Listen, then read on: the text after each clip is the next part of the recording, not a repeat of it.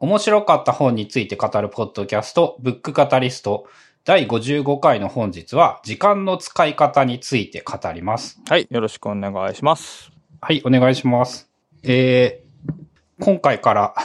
オープニングにお便り、コメントなどをいくつかご紹介しようと思っておりまして、えー、いくつか紹介したいと思います。えっ、と、1個目、MO さんから、えっ、と、年末に今年の一冊みたいなのを教えてくださいっていうのにお便りを送っていただいたんですけれども、えー読みたいと思います。えー思い返してみると、私の今年の読書はブックカタリストの影響を強く受けていました。お二人が紹介した本、かっこ現代思想入門や暇と退屈の倫理学、ノイズ等ばかり読んでいました。それらをあえて除いて今年の一冊を選ぶならば、塩野七尾さんのローマ人の物語シリーズです。特にハンニバル戦記を書いた2は映画を見ているようで楽しめました。まあ、有名な作品ですね。作品というか、有名な本ですね。あ、そうなんですね。俺は完全に初見で調べてみたら、16、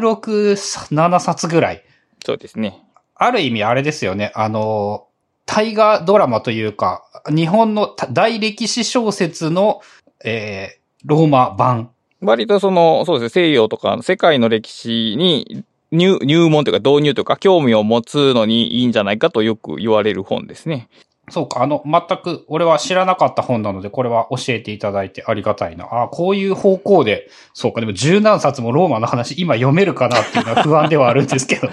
まあね、あの、1ヶ月に1冊とかぐらいのペースで、まあじわじわ読んでいく。まあ、だからそもそもその文章が合う合わないがあるから、まず1冊目をちょっと、ちょっと読んでみてって感じでしょうけどね。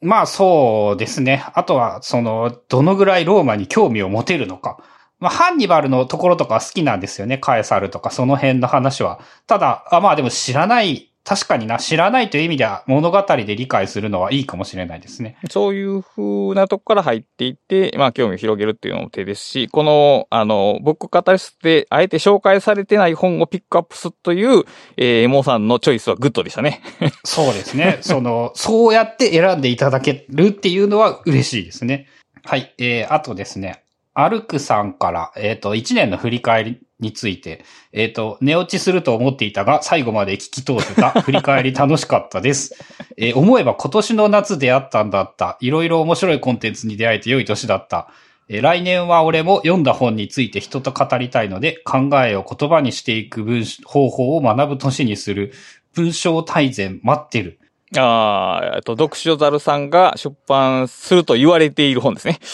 まあ、多分それのことうん。ですかね。おそらくは。はい。で、今年の夏に多分ブックカタリストを見つけてくれて聞いてくれるようになったのかなっていう。うん。まあ、そうですね。それで発し、アウトプットしようというモチベーションが高まったとしたら、まあ、ブックカタリスト冥利に尽きるというか、まあ、まさにそのためにやっているようなところがあるんで、ありがたいところでございます。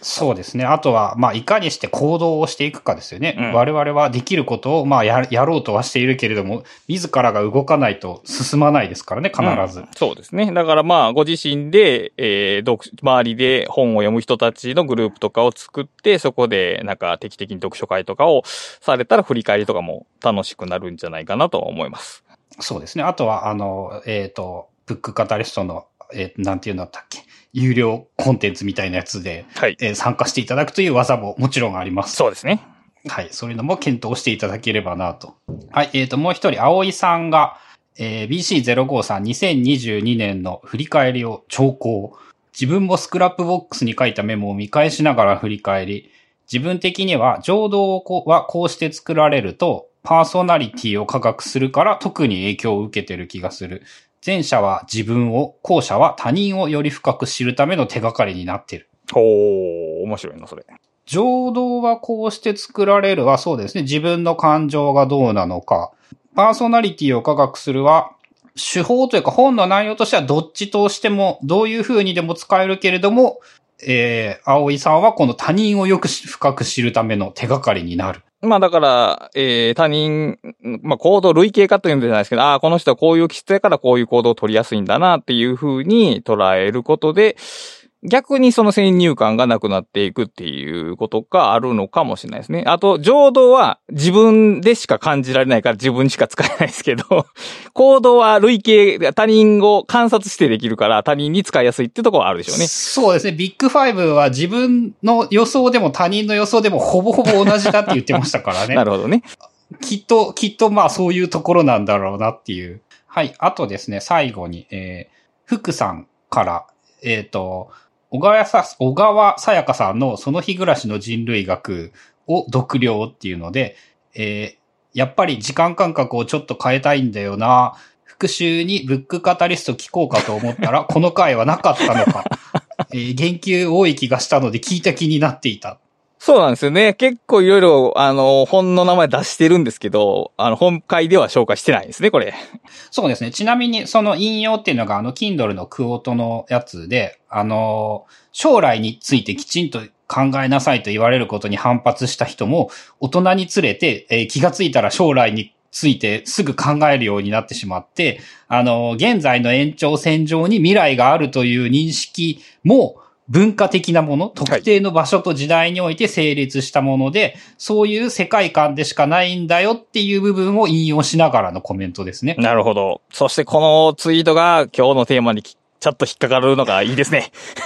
ああ、ちゃんと俺、あの、いい、いい前振りを拾えていましたね。うんいい順番に並んでますね、それは。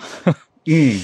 あと、あの、ブックカタリストとは直接関係ないんですけれども、はいあの、2023年の1月の Kindle 月額セールにアトミックシンキングがほ登場しておりまして、う。はい。えっ、と、まあ、い何人か、あの、買ったよとかっていう風に言ってくださった方もおり、はい。えーよかったら買ってください。えーっと、ちなみに、ゴルゴさんの作った本でセール対象になったのは、これ何種類目？何冊目か。あ、えっ、と、多分、こういう形でセールになったのは初ですかほね。う、そうか。これ、個人的には僕、KDP で多分20冊ぐらい本登録してるんですけど、あの、選ばれやすいのはやっぱり評価が高い本ですね。あの、読者さんからの。そうですね。一定以上の星があって、なんか、あ一定以上の評価がついているものっていう感じですね。やっぱ、どうやら。だからまあそういう本を作ったということなんでしょう、きっと。そうですね。それはありがたいですね。今年もそれを目指して本を作ったりもしていこうと思います。はい。まあ、ついでに宣伝、宣伝ついでに言うと、去年の月、年末に、えっ、と、ライフハックの道具箱2022年版という本を今度は私が、えー、編著しておりますんで、それも KDP で見つけていただければと思います。そうですね。あれは、えっ、と、3年目今年で。うん、3年目です。ですね。続いてますね。なんだかんだ。うん、まあ、これは続けるつもりで初めからやってるんで。うん。いや、続けるつもりでやるって言って、やっぱなかなかできないもんじゃないですか。さらに1年経つといろんなことを忘れてしまうし。うーん、だからこう、あの、なんていうの？毎年新しい本を作ろうと思うと、あのーテンション負けしますけど、だいたいコピペでいいやっていう感じで望んでるんで、割かしいけます。まあ、そうか。あれはね、それはネタとしては素晴らしいですよね。その、拾ってきて、えっ、と、うまいこと、毎年出せるっていう。うん、そうそう。まあでももちろん全サービスの全価格とかサービスが変わってないかどうかを 一個一個チェックしていくんで、時間はかかるんですけど、なんか新しいものをクリエーションするっていうほどのエネルギーは必要じゃないんで、割かしできますよ。うん、そうですね。そういうシリーズがあったりすると、まあ、なかなか良いのかもしれないですね。そういう定期的に1年の振り返りにもある意味でなるかもしれない。そうですね、確かに今。年どう変化したのかとかも。うんはい。ということで、えっ、と、本編。今回は、えっ、と、時間の使い方をテーマに語るという話ですね。そうですね。一応、主題となる本は、限りある時間の使い方という、えっ、と、オイバー・バークマンさんの本なんですけども、まあ、この本を中心に、むしろこの本の中身を踏まえて、まあ、時間の使い方っていうことを少し語ってみたいなというのが今回の試みでございます。えーあれですね、年初としても相性が良いであろうコンテンツですね。そうですね1年の初めにいかにどうやって時間を、今年1年どう時間を使っていくのか。うん。まあ結構大きなテーマやと思うんですけど、まあもともとこの限りある時間の使い方っていうのは2020年に、22年に出てる本で、僕がよく行く書店でも、あの、上位1位とか2位とか売れ筋ランキングに、えっ、と、飾ってる本で、まあ、面白そうやなとはずっと思ってたんですけど、えっ、と、帯に、えっ、と、ひろゆきさん推薦みたいなことが書いてあって、で、まあ、それ書いてる中で僕はちょっともう手に取る気が 急激に伏せるんで、あの、興味がある眼差しを持ったまま、あの、読んでなかった、手に取ってなかった本なんですけど、まあ、ちらちらタイムラインとかでも、まあまあ面白いよという話を見かけてて、で、ちょっとずつこう、読みたいゲージが高まってたんですが、えーっと、これ以前も言ったんですけど、魚住淳さんのサブスタックのニュースレターで、この本がブックカタリスト向きな本であるという紹介がされてまして、で、まあ、そこまで言われるんであれば、ちょっと読んでみようかなという思ってたところ、本屋さんで見たら、そう、帯が変わっていて、その某ヒロなんとかさんの推薦がなくなってたんで、よし、じゃあこれは買おうということで、まあ、買って読んだという次第です。えー、淳先生が言っているのは、どちらかというと、日本で大量生産されている残念な自己啓発テクニック本の類ではなく、ブックカタリスト向きな本だと言えます。で、これは確かにこの通りの評価で、えージャンル分けすれば間違いなく自己啓発書に入るんですけど、えー思想的な重みの方が結構多くて、な、73とか82ぐらいで思想寄りで、で、実用的な方面が2ぐらいの割合なので、結構異色な本ですね。このタイトルでその自己啓発要素2位ぐらいっていうのは、だいぶ、だいぶレアな感じですね。そうですね。で、まあ、いきなり、その書誌情報に入りたいわけですけど、あの、著者がオリバー・バークマンっていう人で、イギリスのガーディアンっていう新聞で記事を書いているライターの方で、で、いわゆる生産性マニアいわゆるその、日本で言うとライフハックブロガー的なブログもまやっておられた方で、まあ、僕らが知っていることは大体知っているタイプの方が書かれた本であると。で、日本語のタイトルが限りある時間の使い方なんですけど、これ現代がね、4000 weeks って書いてあるんですよ。これ全然違いますよね。これちょっとびっくりしたんけど。4000週間。4000週間っていうタイトルなんですよ。はい、じゃあ4000週間って何でしょで、1年が52週なので、はい80年ですようね。そうですね。ということは、まあ大体人の一生っていうことですね。つまり僕、人の一生を日数でもなく、週で数えた。だから、まあ大体それが、あの、4000週間になると。で、まあその80年の人生、80歳の人生っていうのが、例えば人類の生きてきた時間、この、だいぶ前にその地球の、あの、年表みたいになりますけど、まあ、地球の、えーっと、歴史とか、あるいは人類が始まってからの歴史っていうものに比べれば、もう80年なんていうのはもう、ミリ単位の短いもの、もう瞬きのようなまあ短いものであると。僕らはまあ、5秒ぐらいですね。そう。で、僕らはそのことにあまり気づいていないと。で、著者が例えば知り合いの人に、自分、人間の一生って何週間だと思うって、何週間ぐらいあると思ってきたら、なんか十何万週間って答える人がいたらしいんですけど、まああるわけないんですよね、そんなに。まあせいぜい4 4000週間。まあ100歳まで生きたとしてももうちょっと乗るぐらいしかないと。で、こ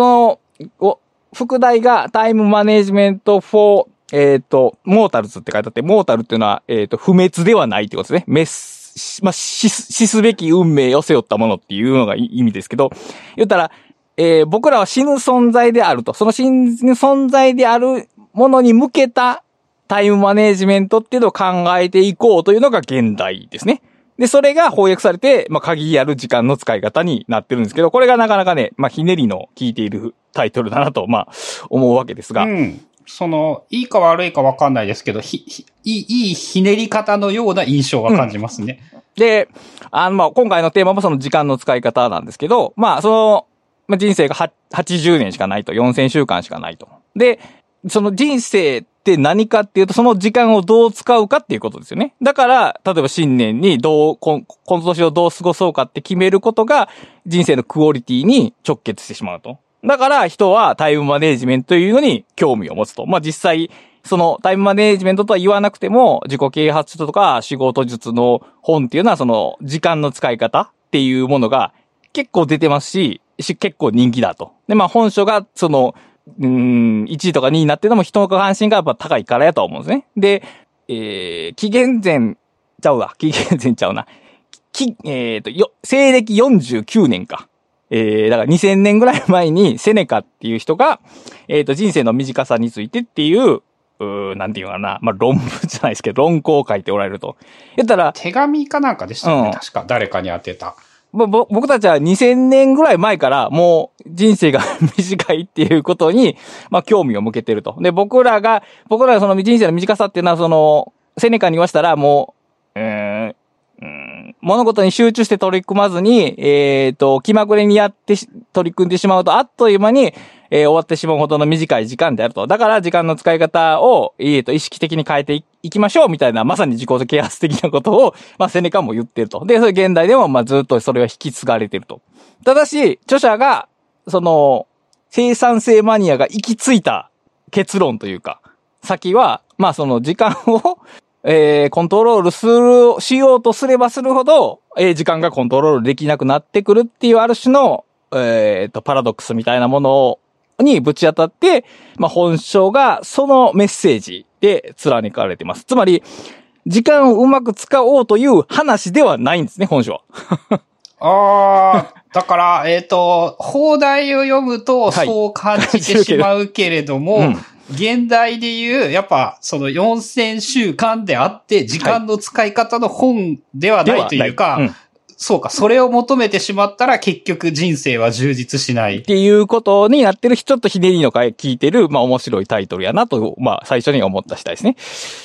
確かあの、セネカが言ってたのは、なんだっけ、あの、有意義なことをするには十分に長くって、適当に生きると一瞬で終わってしまうみたいなことを言ってましたよね。うん。だからまあ有意義に生きなさいという、まあそのメッセージ。で、それはもう現代の自己啓発でもまあ大体通底してるんですね。で、例えば人生が4000し、まあ8 80年しかないと。限られていると、す、そういうことを認識しなさいって言われたとしたら、まあ僕が思うんですけど、いわゆる最近そのタイムパフォーマンス？タイパーとかっていうファスト教養とかって映画を早送りで見るとかってありますけど、時間が限られてたら、あんな風になりません？むしろ。時間が限られていると知ったら、まあ、できるだけ時間を無駄にしないように生きようとする。そうなりますよね。だから、まあ、ファスト教養的なものに流れてしまうと。でも、あれは、時間を有効に使っていると言えるのかどうかっていう疑問もちょっと立ちますよね。まあ、少なくともやっている人たちは有効に使っていると思っているから、そうやっているはずですよね。うん。でも、果たしてそれは本当なのかということを、本書は、まあ、投げかけたいというところで、えーまあ、そういう問題提起の本ですね。お全体的に言えば。もう、その時点であれですね、最初に言われた、あの、日本で大量生産されている残念な自己啓発テクニック本の類ではなく、ブックカタリスト向きな本っていう感じがしますね。まさにね、あの、これまで紹介してきたような本と結構経脈が近いことが書かれてます。で、一応、目次を、えー簡単にさっき紹介しておくと、えっ、と、2部立てとかパート1とパート2からなってまして、パート1が、えっ、と、現実を直視する。で、パート2が幻想を手放すっていう、まあ、あんま夢のないタイトルになってるんですけど、えー一章から幻、想を手放す、ね。手放す。うん。第1章から第6章までが、えっ、と、なぜいつも時間に追われるのか。第1章、第2章が効率化ツールが逆効果になる理由。第3章が時間があるという前提を疑う。第4章が可可能性を狭めると自由になれる。で、第、第5章が注意力を自分の手に取り戻す。第6章が、えー本当の敵は自分の中にいる。ここが、えっ、と、現実を直視するパートで、で、第7章以降が、えー幻想を手放すパートで、えー時間と戦っても勝ち目はない。人生には今しか存在しない。失われた余暇を取り戻す。忙しさの依存を手放す。とどまることで見えてくるもの。時間をシェアすると豊かになれる。ちっぽけな自分を受け入れる。え暗闇の中で一歩を踏み出す。という、まあ、これメッセージ的には結構自己啓発にありがちなものですけど、割かし深い内容が語られております。で、結構注意を引くのが多分第一章、だパート1の1から6章までの本が、タイトルが結構、うー生産性マニアにはちょっとドキッとするような 内容が、まあ含まれているいると思うんですけど、まあ、一番、その、キャッチとか分かりやすいのが、その効率化ツールが逆効果になる理由なんですけど、これはあの、うんえー第何回か忘れましたが、超没入という本を紹介しましたよね、確か。で、あの、メールというものが、あの、当たり前に使われすぎて、結局僕らは忙しくなりすぎてしまったという話なんですけど、しましたよね、うん確か。1日1000通ものメールが届いて、そうそうそうマジでそんな人がいるらしいっていう。で、要するに、コミュニケーションがたやすくなればなるほど、コミュニケーションされる量が増えて僕らは忙しくなる。だから、あの、手紙を使ってた時代よりもはるかに僕らは忙しくなっていくっていうこと。その効率化が、えー逆効率を生み出してしまう。これはあの、えっ、と、せ生産性に対して反生産性っていう概念を、あの、一入りっていう方が提唱してるんですけど、まあ、全くそれと同じ現象が起こっている。で、もう一個は、えっ、と、効率化ツールを導入すると、えー期待値が上がってしまう。うん。で、例えば、えっ、と、電子レンジとか炊飯器でご飯が、えー短く炊けるようになると、もう、それが当たり前になってしまうと。それが、なんか、便利になっている気がしない。むしろ、だから、もっと早くならなければならないし、例えば、そういうの早いのに囲まれていると、10秒待たされるのもイライラしてしまう。うんうんうんこの、ど、えー、へえー効率化ツールを、えー、み、身の内に入れることによって、期待値が変化して、何が便利か不便かっていう線が変わってしまう。だから、いつまで経っても満足は、それではやってこないという話ですね。ああ、満足が来ないっていうのがあれですね。暇と退屈の倫理学みたいなやつとかもなんかあった気がする。で、あのーまあ、3章と4章に関わる話なんですけど、時間があるという前提を疑うと可能性を狭めると自由になるんですけど、あのー時間があるという感覚、あるいはその、時間があればホゲホゲができるという感覚っていうのは、選択肢を減らさないんですね。つまり、後でやろうと思っている限り、その選択肢は捨ててないわけですよ。で、それは反面すると僕らは、捨てられていない。決められていない。優先できていない。何が重要かを選んでいないってことなんですね。ああ、重要なことをずっと選択肢として残しておきたいがために、時間があればこういうことをやろう。そうそうそう。っていう風に頭の中での計算が進んでいる。で、僕らは、そのために次にやることリストを大量に抱えてしまうんですね。うん、あの、無限に100を超えるいつかやりたいことリストですよね。僕らは、あの、著者が言いたいのは、あの、全部はできないんだと。当たり前のことですけど。で、じゃあ限られた時間をどう使うかっていうことに直面したら選ばざるを得ない。そして選んだら他を捨てざるを得ない。ここを、いわゆる、えー仕事術、あるいはタイムマネジメントは、えー隠蔽している。ないは隠蔽しようとしてしまう。全部、時間を効率的に使えばば、いつかやろうと思っていた ことが全部やれるようになる。っていう、本来僕らが直面、直視しなければならない現実から目を背けてしまう。あるいは、背けるという効能を求めて僕らはそれを求めてしまう。ということが起こる。うんうん、うん。だだから背けたいからなんかそうやりそうな感じですよね。そう、そんな感じが。だから、タイムマネージメントというのは、む絶対に成功しないし、むしろ、あの、状況を悪化させる。っていうことが、あの、著者が、い多分その自分の、その、生産性改善において、あの、直面した現実なんでしょうね。で、これは実際その通りだと思います。で、まあ、ここは、あの科学的に正しいかどうかは別にして、著者が考える、そういう取り扱いが、まあ、いかに生まれたかっていうもので、まあ、起点となったのは時計と。時計の発明であると。で、時計がなかった時代の人間の認識っていうのを僕らはもうもちろん想像することはできないですけど、もう時計がなければ、時間っていうもの、つまり僕らが現代が、現代人が持っている時間という感覚はおそらくなかっただろうと。もちろんその、時の流れというのは知ってただろうけど、えー、共有資源としてのかな？共有資源っていう適切だか言葉かわかりませんけど、えー、物理的に、例えば僕が時間って言って、えーゴルフさんが時間って言って、まあ60分でもいいですけど、と時に同じものとして扱われるようなものはおそらくはなかったであろうと。個々人の体の中に流れるものしかなかったはずであると。うんうんうん。で、時間が、例えば時計があると何が便利かっていうと、共同生活に便利であると。で、例えば修道院でみんなが同じ時間に起きるときに、まあ時計の鐘が鳴ると便利と。で、そういうのが限定的に使われてたのが、あの修道院以外、例えばの、農家の人たちは時計を持たずに、日、日の出と日の落ち、あるいは季節の変わり目で行動してたけども、そこにその工場労働というのがやってくるわけですね。で、工場労働もさっきの、あの、起床時間を管理するのと一緒に、時計があるとめちゃくちゃ便利なわけですね。というか、時計がないと成立しにくい。で、で、さらに、資本家は気づくわけですね。工場労働者を長く動かせば動かすほど儲かると。つまり、えー、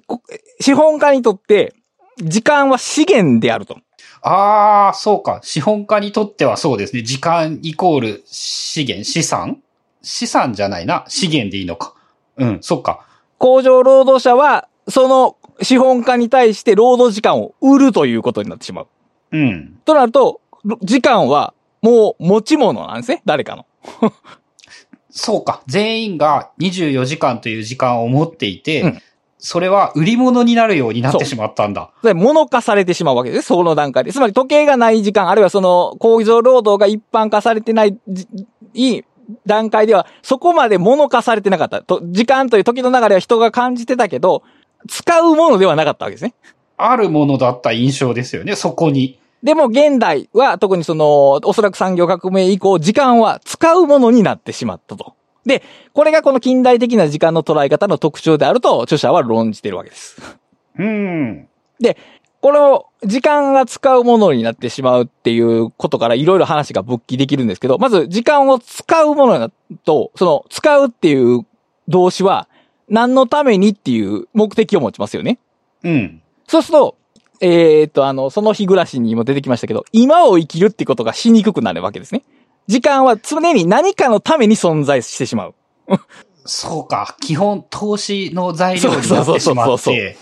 時間そのものを生きることができなくなって、この時間は何かのために役立つものっていう認識に、近代的な時間の捉え方はなってしまうというところ。で、もう一個は、これはまあ僕が勝手に考えたことなんですけど、その、時間をうまく使おうとすると、その、いわゆるセルフマネジメント的な考えで、えっ、と、うまくコントロールしよう。ないしは制御しようって思いますよね、当然。で、うん、時間の使い方を制御する。なしは時間そのものを制御するっていう考え方は一見真っ当なんですけど、そこで支配されてるものっていうのは何なのかっていうのをちょっと考えてみたいんですが、時間じゃないんですよね。だって時間は制御できないんですか。僕らは時間に対して何の制御、まあ、高速に近い速度で移動したら時間の流れ遅く感じますけども、時間そのものを操作してるわけじゃないですよね。結局。時間は変わらないですね。結局、その時間で何をするかっていう自分の行動を制御しようとするわけですね、そこでは、結局。つまり、自分が自分を支配するわけですよ。それを行うと。で、時間をうまく使おうと思っているのに、そのためにすることは自分をうまく制御すること。で、自分をうまく制御するっていうのは自分が自分を制御することなんですけど、この主語の方に主体が置かれてるときは見えないんですけど、その目的語にフォーカスすると、結局自分が支配されてるんですよね。その対象、支配してる人は自分ですけど、自分。私が私を支配する。だから常に自分が誰、何かに支配されている。何かの制御下に置かれている状況になってしまうわけです。これだから、セルフマネジメント全般に言えることです。要するに。あの、自分、自分が自分、良い生活を送ろうと思って行動を制御してると、その制御してる行動をやってる自分っていうのは自主性じゃないんですね。むしろ、従属してる、隷属してるんですよ。何かに。ある種の目的に。ああ、そっか。自分、主語は最初は自分だって言っているんだけれども、実はそのお金持ちになるというのが主語になってきて、で、さ、そのよく言われる今を生きるっていうことからもそっからも結局遠ざかってしまうわけですね。結局何かの目的のためにその行動をしているということになるので、だからセルフマネジメントをすればするほど僕は、僕らは自主性を発揮するんじゃなくて、むしろその目的に従属した時間の使い方になってしまう。っていうのが、この現代病。時間を使うものとしてしまって、えー、特にそれ、プラスその個人主義に、時間の使い方自分が決めるんだっていう個人主義と組み合わさった時に生まれる、その現代病であろうと。いうことが、まあ、著者の考えと僕の考えミックスしてますけど、っていうことがまあ言えるんじゃないかなというのが、この前半の問題的です。あの、自情自爆という四字熟語を思い出したんですけれども、うん、なんかまさにそうなってしまうんですね。自分を縛っていって、その縛っている方の自分がどんどん小さくなって、縛られている方の自分ばっかりが大きくなっていく状況っていうのが、まあ、起こりやすい。これだから、あの、自己啓発ないしは、ライフ、まあ、ライフハックですね。ライフハックの罠ともう言ってもいいと思います。これは自己啓発の罠になぞらえて。あの、うん。要するに、あの、まあ、ハックっていう言葉が特徴的ですけど、うん、自分の思い通りにしよう。つまり支配しよう、コントロールしようとすると、そのじ、そこに含まれる自分が、えー、自由じゃなくなっていく。で、あの、さっきの、あの、話とも通じるんですけど、そこでは、なんですかね、コントロールしきれないものから目をそらすという、う結果になりやすい つまり、コントロール、目をそらすなの目からな、うんなんか印象なんですけど。ライフハックに夢中になっている時っていうのは、当然自分がコントロールできるものばっかりを見てるわけですけど、それは逆に言うと、ははは、うん。もコントロールできないものは無視するわけですね。ないしはないものとして扱う。あるいは価値がないものとしてしてしまう。で、一番難しい問題は、えっ、と、まあ、まず自分の人生がまずままならないっていうことですよね。そもそも生まれようと思って生まれたわけではないっていうところからしても、人生は、あの、自己コントロールを超えてるわけですよね。で、いつ死ぬかもわからないし、えー環境も自分の思い通りにはならないし、むしろ他者なんていうのは自分の外にあるものやと。で、加えて、その、自分がその生まれてきた中で、答えがないものって、自分がこの人生において何をなすのかっていう。まあ、もうちょっと言うと何をなすべきなのか？あるいは何をなしたいのか？これは、うん。えー、どっかに答えが書いてあるもんではないですよね。でまあ、そうですね。ちょっと前までは日本だとその典型的な、あの、答えみたいなやつはあったけど。はい。それは要するに僕らがその、そのさっきの難しい問いに答えたくないから、便宜的に受け取ってたもんですね、要するに。うん。あの、結婚して子供を二人作ってマイホームを建ててみたいなやつですよね。で、そういうのがあるのは結局、そう、個々人がそのいう自分がなぜ生きるのかっていう問いに答えるのが難しいし、答えたくないし、答えるのは認知資源を使うから、まあ便宜的にそういうものが与えられたし、与えられて、機能する間は、そこの共同体は比較的、まあ安定はしてるけど、でも実際、それは、その人が出した答えではない以上、どうしても、うーん、なんかな、違うんじゃないかな、ということが残ってしまう。で、ライフハック系の常が壮麗なんですよね。あの、効率化しようとは言う。でも、あなたは、あなたの人生において何を成し遂げるんですかっていう問いには絶対に答えてくれないんですね。それはもう効率とは無縁のとこにある。とか、効率では処理できない。その問いは。うん。うん。生産性を高めた果てに何を求めるのか。求めるのかっていうことは、ある種、その、自分で絶対に答えを出さなければならない問題じゃないですか。うん。で、何をハックしたところで、どんな本を読んだところでそこには答えがないわけですね。うん。で、効率化してる間は、その問いからは一応目を背けてられると。ああ、そこを生きる目的にできまそうそう、すよね。限定的に。でも、結局空虚さは残って、その答えを自分で出しながら空虚さは残ってしまうと。で、そういう話で思い出すのが、その、夜と霧という本なんですけど、あの、フランクルという方が書かれた、あの、えーっと、ナチスに捕まっちゃった人の話ですね。簡単に言うと。あの、フィクション、ノンフィクション。ノンフィクションです。あのアウシュビッツ的なとこに入れられて、でも、なんとか生還した人の、えーっと、精神、し心理学者やったかな？まあ、あの、その方が、あの、人生っていうのは、その、私たちが生きる意味があるのかっていうのは問うのではなくて、人生に私たちが問いを向けられてるんだと。お前はなぜ生きるのかということを、えー人生から問われてるんだと。だから僕たちは自分自身でその答えを出さない限り、えっ、と、満足する答えにはならないだろうと。で、えっ、と、タイムマネジメントのあらゆるテクニック、そしてその、さっき言った時間さえあれば何でもできるっていうような幻想の無限性は、その問いを、えー無効化するんですね、結局。だって時間が無限にあれば、すべてのことができるわけじゃないですか。うん。だから、4000時間、4000週間しかないこの人生の中、与えられた人生の時間の中で僕は何をなしたいのか、なすべきなのかっていう問いを永久に考えなくて済むんですね。ああ、そうか。うん。時間さえあれば絶対になせるわけですから、優先順位をつける必要がないわけですね。全部やればいい、順番に。で、あのータイムマネジメントでよく言われるのが、あのー大きな石から入れなさいっていう話をよくされるんですね。あのー瓶、瓶があって、で、ちっちゃい石と大きい石があると。で、小さい石から入れてしまうと、大きい石が入れられなくなりますよと。だから大きい石から先に入れましょう。つまり重要なことから先にやりましょうっていうメッセージなんですけど、重、そこの、それは結局作られた問題でしかなくて、つまり、大きい石が入らないぐらいあったらどうするんですかっていう、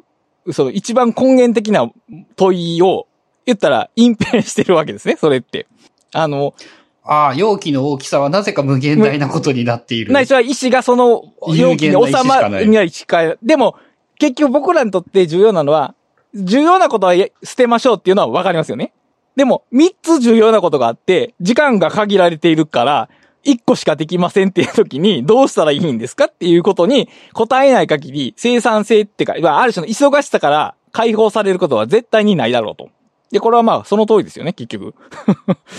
うん、うん。だから、こ、ここなんですね。あの、著者が本書を通してずっと言ってるのは、僕らは有限な存在であると。だから、重要なことだけを選んでも、その全てをすることは結局はできないと。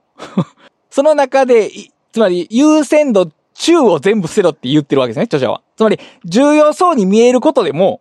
結局捨てなければならないと。で、その心の痛みがあるから、あのー自己啓発的なものは、あの、夢が叶う時間術みたいなことを言うわけですけども。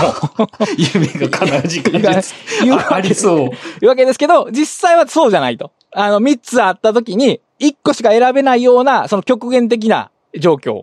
僕らの、その、能力の有限さとか時間の有限さに、えー、を直視した時に、まあ、こもうしゃあない、これはできひんと。もう、あの、例えば、えー、健康でたくさん仕事をしたいけど、たくさん仕事したら、健康のための運動はできなくなるみたいな、そのジレンマと戦わざるを得ない。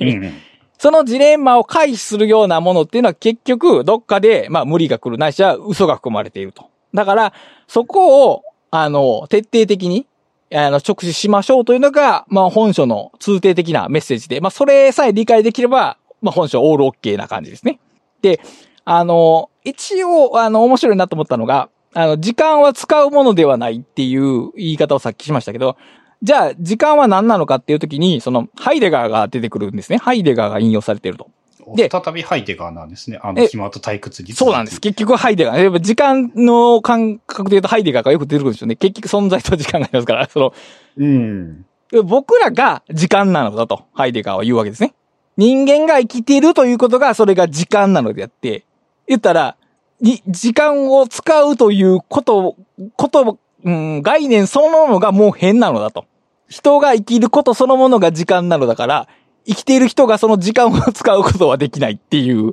この説明で、ちょっとわかりやすいかどうかわからないんですけど、あの、まあ、ハイディガーがわかりやすくないから仕方がないんですが、人が生きることそのものが時間で、その人がいないところに時間などというものは存在し得ないみたいななんか話になってくるんじゃないかと思うんですけど。まあ、それに近いですね。だから、人、生きている人と時間っていうのはイコールだと。うん。うん、どう言ったらいいかな、これ。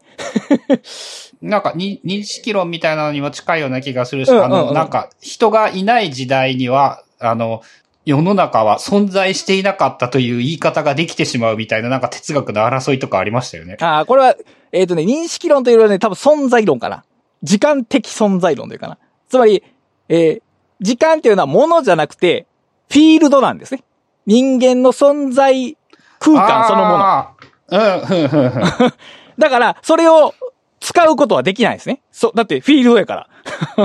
だから、あるだけですよね、うんそこに。ぼ僕らのイメージでは、サッカーフィールドがあって、そこにサッカーボールがある。そのボールが時間であるかのように思えるけども、それが近代的な時間の捉え方ですけど、ハイデガーが言うには、その、サッカーフィールドが時間なのだと。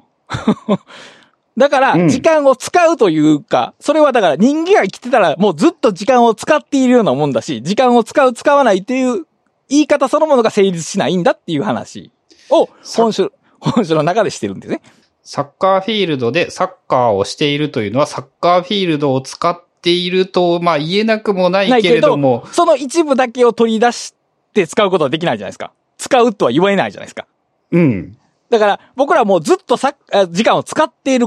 使っているのが生きるってことやから、時間を使うっていう言い方はそもそも成立しないっていう話を、まあ、本書はしてて、で、本書のタイトルが限りある時間の使い方になっているというのが面白いんですね。ハイデガーを引けば、時間なんか使えないわけですね。それで言うと、限りあるという言い方でもなくなってしまいますよね。そうそうそうそう。だから、あの、タイムマネジメントフォーモータルっていうのを、その、日本語の風にしたらそうなりますけど、言ったら、うん。あの、死すべき人間が時間をどう、どう使うかって、まあ、もうまた使うかって 言ってしまいますけど、つまり、日本語においマネージて、メントなんですよね。うん、この、その、その有意義な時間の、こう使い方以外のこう使うっていう言い方を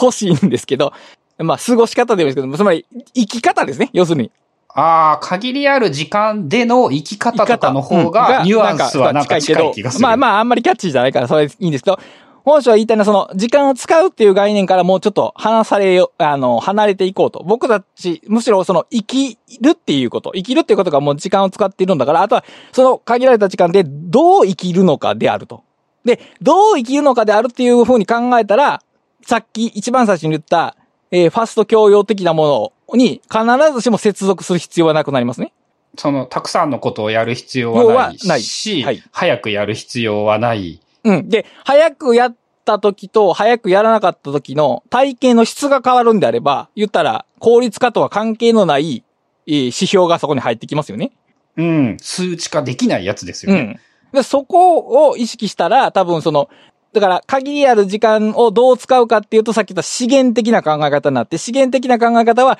少しでも早くより多くのインプットをという話になってくるんですけど、いかに生きるのかというふうに考えれば、そのような、えっ、と、なんか、PDCA サイクルを回していくようなものからは、まあ少し距離を取れるんじゃないかなと、まあ個人的には思います。うん。で、あのーうん、この手の話ってね、こう、いろいろ、あの、関連するのを読んでて思ったんですけど、あのー一番ね、パッて思いついたのが、その滑らかな世界とその敵っていう、あの、SF 小説があるんですよ。で、まあ、ハンナ・レンっていう方の短編小説集で、あのーこのタイトルの短編も含まれてるんですけど、その世界では、人が平行世界に意識的にスイッチできるんですよ。で、ほ平行世界は無限にあるわけですね。だから、例えば、なんか、えー、テストの成績が悪くて、親に怒られてる瞬間になったら、スイッチしたらいいんですね。そうすると怒られてない世界線に飛べるんですよ。う。うん。で、なんか別のことが起こったら、別のとこに行っていいし、あ、説教が終わった時間に戻ってきてもいいわけですね。あ、戻れるんだ。うんそ、そういう風に体験できるんだ。す好きに移動できるっていうのが当たり前になってる世界。が、つまり、著者が言う滑らかせ世界っていうのは、その、怒られたりして、えっ、と、なんていうかな、心が、えー、ズキズキとか痛みを感じるようなものが全くない。すべてスムースに生きていける世界のことをそう言ってるわけですね。滑らかな世界ね。うん。うん。でも、主人公である一人の女の子は、それって本当にいい生き方なのかなって思って、まああの、まあ、ねちょっとネタバレますけど、それを途中でやめるんですね。言ったら、平行世界の移動をしないようにする。例えばもう足を折ってしまったら、足が治るまでは折れた世界になる。つまり、まあ僕らが生きてる世界ですね。要するに。うん。で、結局選べなかった、んちゃうな。選んでしまった。他に移れないからこそ、今そこに選んだものに価値を感じれるようになるっていうことやと僕は思うんですね。この話、この小説の一つのテーマっていうのは。で、無限に選択肢がある。で、さっき言った優先順位を選ばないっていうことを、選、えー優先順位をつけなず、つけずに、すべてが、えーっと、可能性として残せるっていうものやと、その、重み付けがゼロなんですね、結局。だから、何も重くないし、何も軽くないっていう状況になってしまう。で、それ結局、価値を感じないということになってしまう。ああ、そうか。その、何かを選ばない限り価値というものはうん生まれない。ような気がします、僕は。うん、うん、うん。で、結局その価値っていうのも僕らの、その、まあ脳の機能じゃないですか、多分。多分っていうか、まあ間違いなく。で、そうですね。そういう機能ですね。うん。だから何かを重要視してそうじゃないも、えー他を価値づけを下げることによっておそらく生存に役立つものになっているはずなんですね。だから理屈じゃないんですね、きっと。この、あの、選択肢を残しといた方が合理的じゃないですかっていうような話はここでは多分通じないんですよ。僕らの脳の構造的に、あの、他は選べるけど、捨ててしまって自分はこれを選んだと思うことに価値を感じるというのはもうどうしようもないメカニズムであって、それはそうしないといけない。いや、そうしないと価値っていうのは発生しないものじゃないかなと。だから、あのうん、ファスト的なものでいろんなものを、えー、選ばずにどんどん時間のある限り摂取していけるようなものっていうのは、さっき言った決めないっていうことにつながってきて、それは結局その人の人生の中で価値を生み出さない。自分にとってこれが大切だっていうものを生み出さない、ないしは生み出すのを遅らせてしまうことになるんじゃないかなと、ちょっとその二つの本を思い出しながら、ちょっと思ってました。むずいですね。生き方としてというか、やっぱ決断というのが疲れるからしたくないはめっちゃわかりますからね。うん、あの、したくないし、まさに、いや、あの、それを助けてくれるのがテクノロジーなんですけど、でも、結果的に僕らの生き方の中から価値が剥がれ落ちていくのであるとしたら、そのテクノロジーの方向性は果たして良いと言えるのかどうか。あの、すっごい便利やけど、うん、80年生きて何の価値も感じませんでしたっていう性は、果たして良いと言えるのかどうか。まあ、あの、原始時代から考えたらね、夢を超えた世界だとは思うんですけどね。でも、ただ生存することだけを生物は、うん、ちゃうな。それもあるけど。生物は多分ただ生存するだけで良さそうですよね。ということは、うん、人間が人間らしさを感じる要素は、その1階の、1階だ、2階建ての建物の1階の、とりあえずただ生きていくだけの上につけられた何か豊かな価値を感じたいっていうところにあるとしたら、テクノロジーは人間を動物化してしまうとも言えるのかもしれないですね。そんな機能を身につけてインストールしてしまったんですね、人間は何かのタイミングで。おそらくまあ、言語というものと、まあ、文化っていうその外部装置によって、その、生、生存に有利ではないけれども価値を感じるというものを作ってしまったんでしょうね。うん。なんか、そのね、へ、変な仕様なわけじゃないですか。いや、そうですね。進化の歴史で見る限りでは。でも、だから、でもそれはすごい脱線ですよね。あの、言ったら、せ、うん、遺伝子から見たら、いびつなことをしてるわけですけど、それ結構、イノベーションですよね。まあ、あの、遺伝子的にありえない多様性を生み出しているというふうにも言えるのかな。確かに。うん。まあ、動画でも無駄やもんな。うん、無駄なこと、まあ、多様性は生きるために大 あ、生きるというか、種の生き残りのためには多様性ですからね。でもまあ、ここまではいらんのちゃうかなっていうのは、例えば、あの、日本の食卓に並ぶ料理の多様性ってやばいじゃないですか。いらないですよね、絶対に。そんなには。でも、そう、そういうものが私たちを人間たらしめているところは間違いなくあって。だから、そこがそもそもいらんのだという論、議論もあり得ますけど、もしそこに価値を見出すんであれば、えー、選ぶ、選択する、有限性に向き合うとか、捨てるとか、えっ、ー、と、苦労するとかっていうことを、やっぱ再評価した方がいいんじゃないかなとは、うん、個人的には思いますね。やっぱ改めて哲学な感じですね。例えば、あの、同じ脳内成分を出せる薬を飲んだら、うんうん、同じその価値を感じた生き方ができるとして、はい、果たしてそ、そっちの方がいいのか、それは飲まない方がいいものなのか。まあ、そうですね。まあ、飲まない方がいいんでしょうね、きっと。つまり、全く同じ基準にはならないはずなんですね。環境と、例えば、誰かと、ああ、そっかそっか、うん。環境も含めないと同じにはならないですね。誰かと喋って楽しい気持ちになるっていうのと、楽しさを感じるの薬を飲むっていうのは多分一緒ではないので。脳内の成分だけは一緒かもしれないけれども、環境が違うから多分違うんですよね。活発になるニューロンネットワークが多分広いよね、きっと。その他人と喋って仲良くなった方がきっと。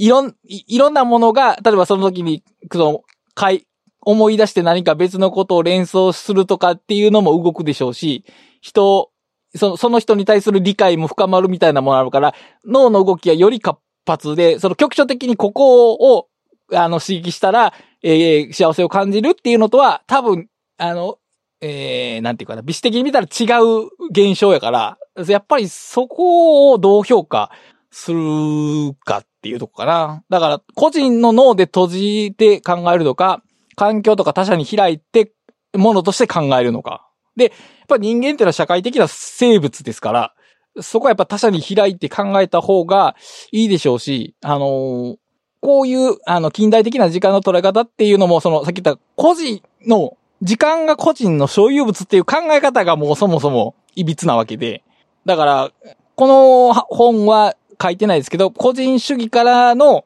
いかにエグジットするかっていう問題提起にも、まあ、なるのかなと。あ、そう、あと、第何章だったかな。時間をシェアすると豊かになるっていう章がありまして、これ、うん。あの、前、ゴリョさんが紹介してくれた、あの、宝くじ当たった人がみんなにお金を配ったら幸せになったっていうのの時間版やと思いますけど、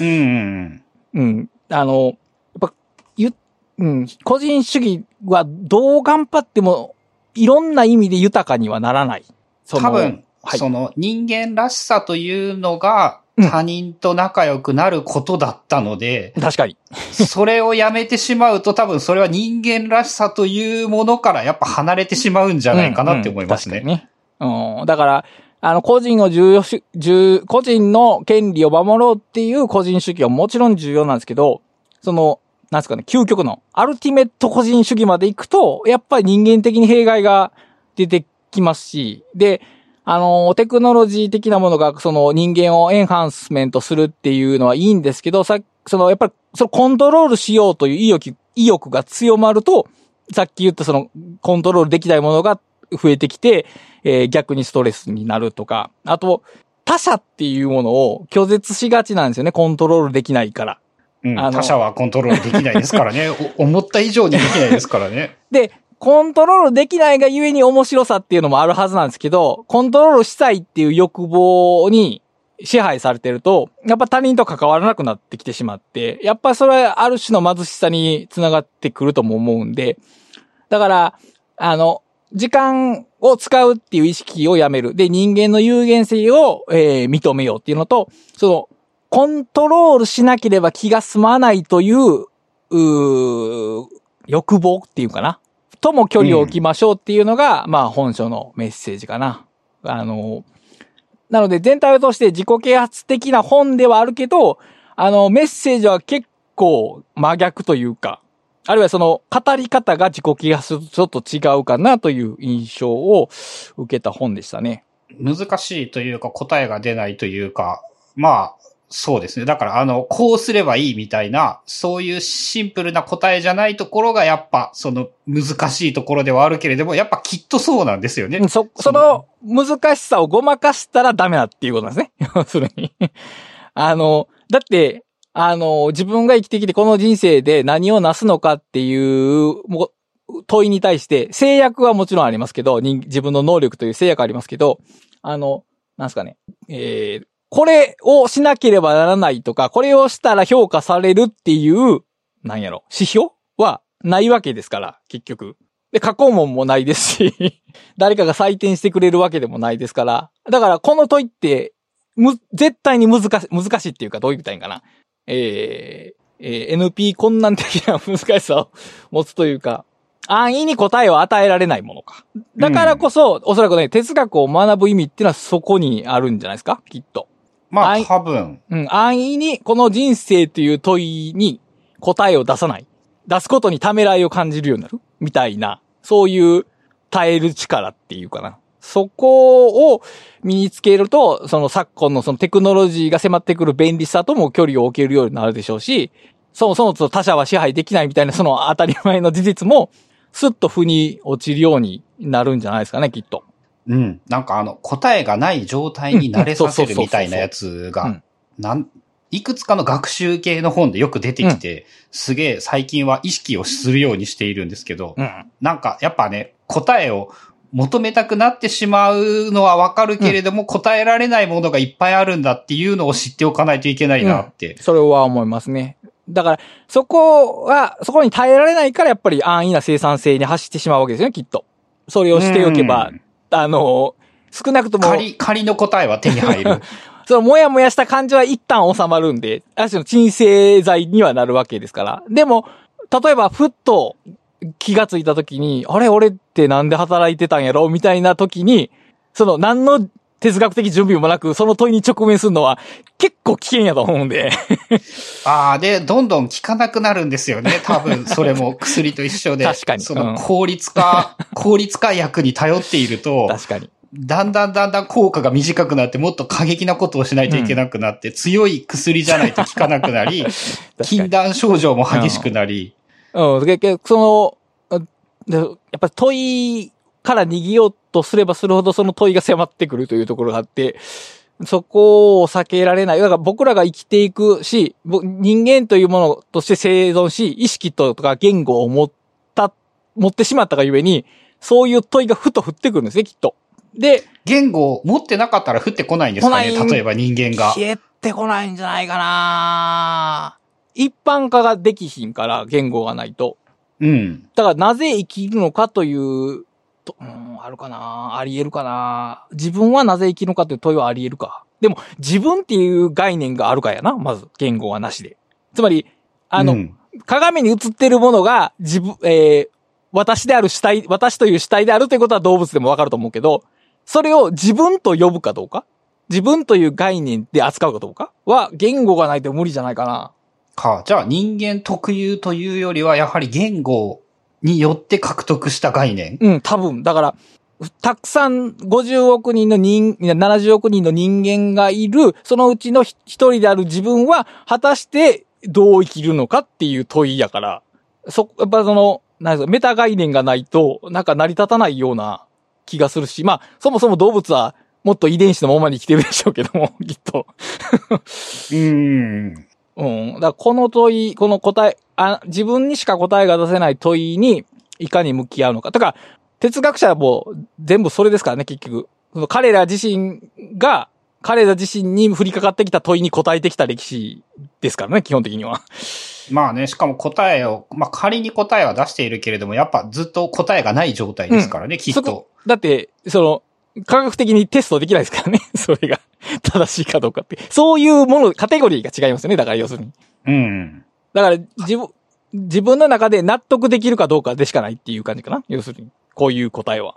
まあある程度はやっぱそういうことになるのかな、そうとしか言えないですよね。で、おそらく答えが重要というよりも、答えを探していくそのプロセスが多分重要なんじゃないかな。つまり、なんか、脳を AI が読み取って、これがあなたの生きる意味ですってピピーって提示されても多分意味がないんじゃないかなと思うんやけど。ああ、まあそのプロセスを、うんその、そうか、価値を決めるうんことというのはプロセスなんですね。だから自分自分の身の回りにあるものを、みとか経験したことを振り返って、優先順位というか価値を決めていくっていう、そこで起こるその脳内のプロセスが多分ここでは一番重要なんじゃないかな。だから、答えそのものは、ただの結果でしかないっていう感じがするね。うーん、そうか、そういうのはあるかもしれないですね。まあ、というわけで、あ、ちなみに、この本のそのメッセージは結構あの、モモっていう小説に だいぶ似てまして、あの、読んだことがなければ読んでください。あの、こっちは、古典ですよね、こはい。ぐ、偶話なので、あの、えー人々に時間を貯金して、えー利益を得ましょうっていう、いう、もう悪い奴らがいて、人々はそれによって、せっせ、せっせと時間を貯金するんだけど、生活がどんどんどんどんアクセスしてきて、その、時間を無駄遣いするような人たちと付き合わないようにしましょうみたいなことを言って、その、世の中世知が荒くなっていくけど、その、桃の活躍によって、なんとか救われるっていうような感じの物語で、まあ、もう現代風刺ですよね。それを、はるか昔に。1973年からもう、この風潮は始まってましたし、おそらくパソコン、スマートフォンによって、ギアが2段階ぐらいは、その頃と比べて上がってると思いますけど。うん、まあ、明らかに、明らかにそうだと思います。うん、だ近代病、現代病ですし、もう、現代でその病気とすらもう思われていない。多分、時間を無駄にするっていうことに、が、じゃあ時間を無駄にする考え方っておかしいんじゃないですかって言ったら、多分、へっていう顔されると思いますけど。まあ、そうですね。同じことを思う気がするからな。うん。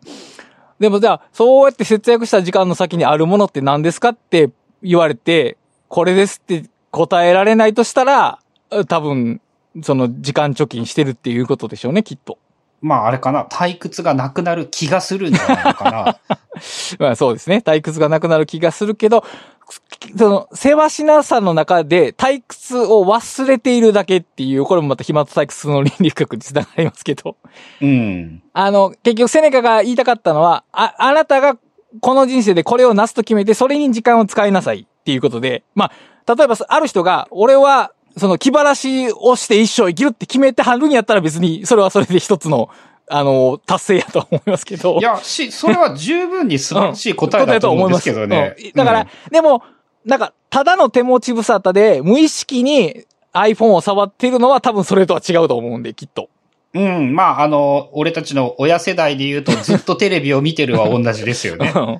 あの、一応この本の中でその注意を、あの注意を向ける、アテンションをトップダウン型の注意とボトムアップ型の注意と、いや、あの、分類していて、ボトムアップ型っていうのはその環境によって喚起される注意。つまり、えー、アテンションを奪ってくる者たちに動かされてしまうのがボトムアップ。で、トップダウンっていうのが、自分はこれに注意の対象を向けようと決めて、お向ける対象がトップダウン型と。で、僕らはもう、日々ボトムアップ型の注意にさらされてるから、ここで一旦トップダウン型の注意を取り戻そうという話もしてますね。本書の中で。面白いですね。注意を、そういう風にやってくるか。うん。だからまあ、セネカが言いたかったのはトップガン型の注意によって人生の使い、時間、まあ注意を向ける対象を選びましょうということで、まあこれは結構重要な話で。まあだから逆に言うと、もうずーっと言われてるってことですね。この、この手の話。2000年前かだかららねず。ーっと言われてて、でも僕たちはそれを、いや、学習したりというか、多分その、ボトムアップ型の注意を引きつけるものの力が強まっている。きっと。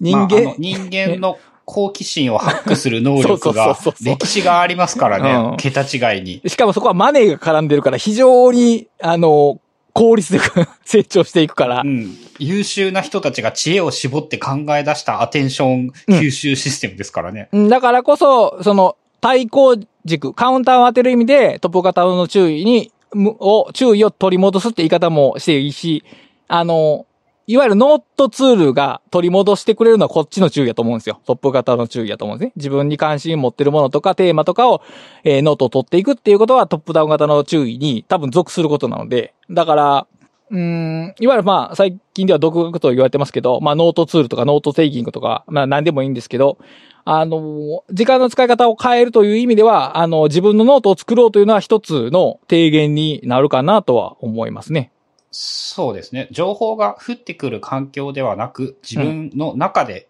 なんか、なんかするっていうのかそうな。そうそうそう。うん。あのそこは、つ、積んどく本で言うと自分のビオトープを作るという言い方もできると思いますね。うん。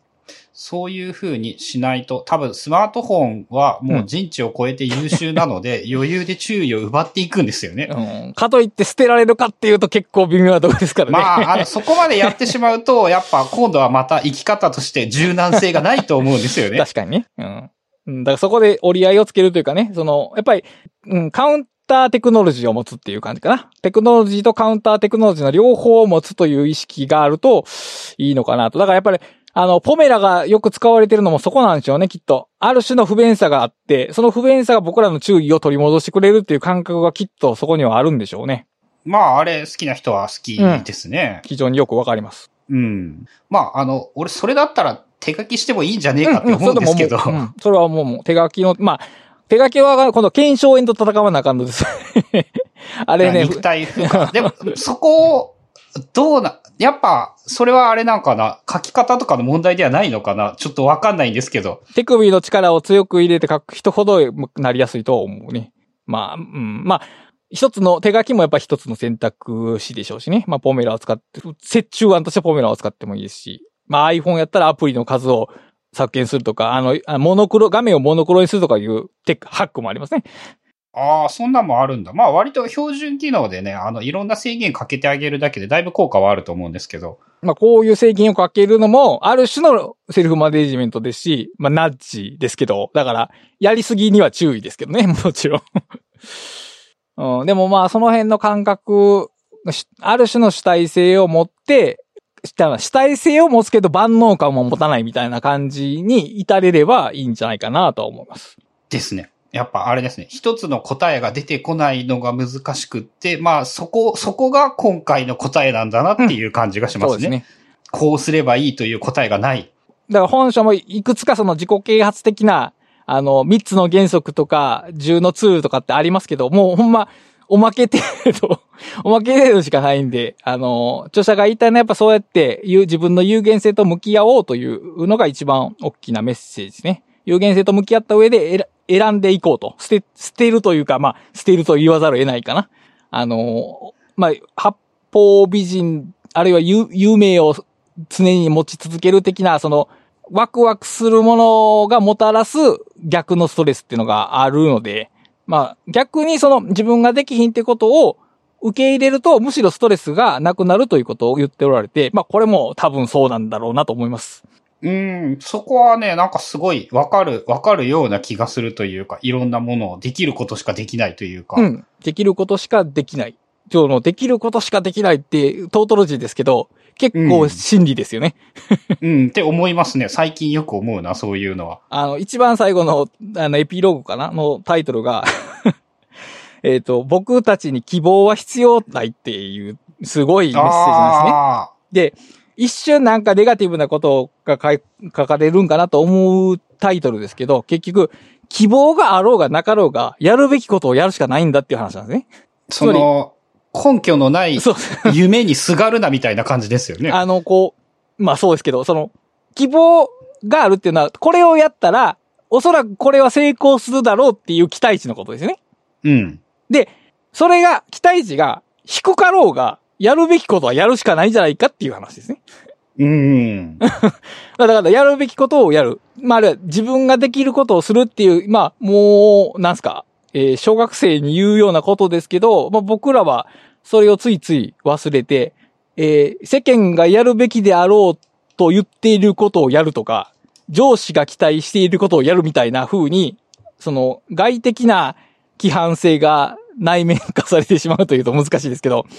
いうような感じがあるんで、あの、ごく当たり前に、えやるべき、できることをやるっていう。まあ、タスクシュートとかもその昨日のやったことを繰り返すみたいなことですけど、あれももう自分のができることをから始めるという意味では、あのー、非常に抑えた効率化するですね。その辺を。抑えたというか。まあ、そうですね。トーン、トーンが低い。はい。それで言うと、あれですね、トイレに行く時間をなくすことはできないみたいな、うん、そうそうそう、当たり。例え話がよく出てくるかな。うんね、あの、当たり、それも当たり前ですけど、僕らは気づかないんですね。その、特に効率化して、やりたいことをやるみたいなことを考えてるときって、食事の時間いるよねとか、トイレの時間とか、睡眠時間とか、ことを忘れがちですし、それをなんか、削除しても大丈夫かのように感じてしまうっていうこともあって、まあ僕らが生物であるっていう有限性のあるものであるっていうことが、まあ忘れ去られてる。で、それは結局、そ、そ、それをしないではいられない。効率化しないではいられない心理が多分問題ですね。効率化が問題というよりも。うん。だから、やっぱり何かに追い立てられている状況そのものを変えへん、変えない限りは、まあ多分、その問題っていうのは形を変えて、いつも現れてしまうでしょう、きっと。まああれですね、幻想と、希望という幻想ですね。うんうん、だからまあ、あの、できることをするっていう、その根源に帰っていくっていうところができたら、それこそが多分タイムマネジメントっていうもののあるべき姿に なるんではないかなという感じです。ですね。極論を言うと、その、極めて普通な結論しかやっぱ出てこないというのが、でもこれ多分、そういうところですよね。一周旅した後に、ここに帰ってくるから多分いい意味がある。うん。でないと、多分ね、あの、答えだけ聞いても、その、例えばまたテンションが上がってきたら、あの、また揺らいでしまうから、きっと。うん、徹底的に考え抜いて、たどり着いた当たり前の結論っていうものの強度の強さですね、きっと。でしょうね。まあ、その、大体のことはやっぱよく考えると結構普通なことに返ってきますからね。じゃ その普通なことっていうのはやっぱり、うん、どういうんかな？どういう点かな？えー、健全性が高いから普通になっているというか、再現性があるから普通と言われているというか、そういう、あの、普通ってのは程度が低いことじゃなくて、むしろ強度が強いことなんですね、結局。ずっと残ってることですね。そうそうそう、そういうことですね。うん、で、それをやっぱり僕らは一回自分の頭で考えてみるっていうことで、その自分の価値観に根付かせていくことが多分必要で、そのためにこういう本が、まあ、ずーっと出版されてるんでしょうね、きっと。2000年前からね。だから答えだけ知っても意味がないから、その考えるっていうプロセスを通さないと意味がないから、その、その時代のコンテキストにあった本が常に出てるんでしょう、きっと。うん。うん。まあ、とりあえずそんなとこですかね。この本については。はい。ということで、えーブックカタリストは、えー番組を支援していただけるサポーターも募集しておりますので、えーアフタートークの視視聴だとか、読書会、えー台本公開など様々な特典を用意しております。えー気になる方、概要欄のリンクから飛べるブックカタリストの公式ページをご確認ください。それでは今回もお聞きいただきありがとうございました。ありがとうございます。